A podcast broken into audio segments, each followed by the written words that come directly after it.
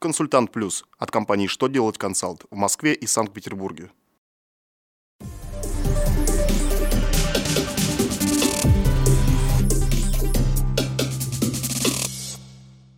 Добрый день! Для вас работает служба информации телеканала «Что делать ТВ» в студии Ольга Тихонова. В этом выпуске вы узнаете, какие изменения претерпело законодательство о бухгалтерском учете, скольким мигрантам разрешат временное проживание в России в 2015 году, как законодатели намерены повысить доверие граждан к банкам.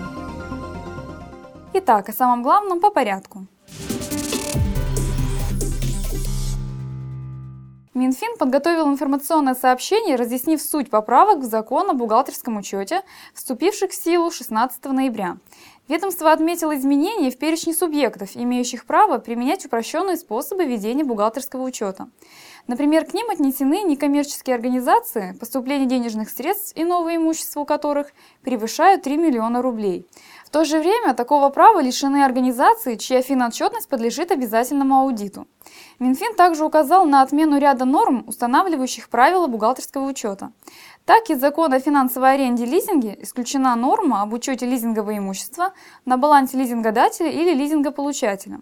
В связи с этим порядок бухгалтерского учета такого имущества регулируется приказом Минфина номер 15 от 1997 года. Работодателям, нанимающих на работу мигрантов, следует учесть, что распоряжением правительства России от 14 ноября 2014 года номер 2275-Р установлена квота на выдачу в 2015 году разрешений на временное проживание иностранцам и лицам без гражданства. Согласно документу, квота составляет 126 055 разрешений, что на 20 тысяч меньше, чем в текущем году. В соответствии с распоряжением в Центральном федеральном округе могут быть выданы 38 тысяч разрешений, в Сибирском федеральном округе 20 тысяч, а на долю Крыма и Севастополя приходится около 2 тысяч разрешений.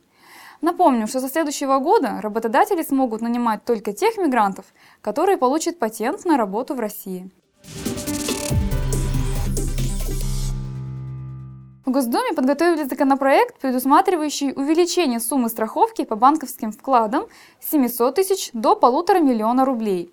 По мнению авторов инициативы, это повысит доверие граждан к банкам, а также будет способствовать притоку денежных средств в кредитные организации. В обосновании своей позиции парламентарии привели пример 2008 года, когда в результате повышения суммы страховки с 400 тысяч до 700 тысяч рублей отток вкладов в кратчайшие сроки сменился притоком. По словам самих банкиров, говорить сегодня об оттоке средств еще рано, однако ситуацию они считают тревожной.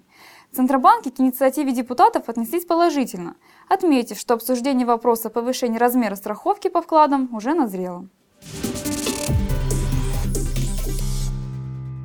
На этом у меня вся информация. Благодарю вас за внимание и до новых встреч!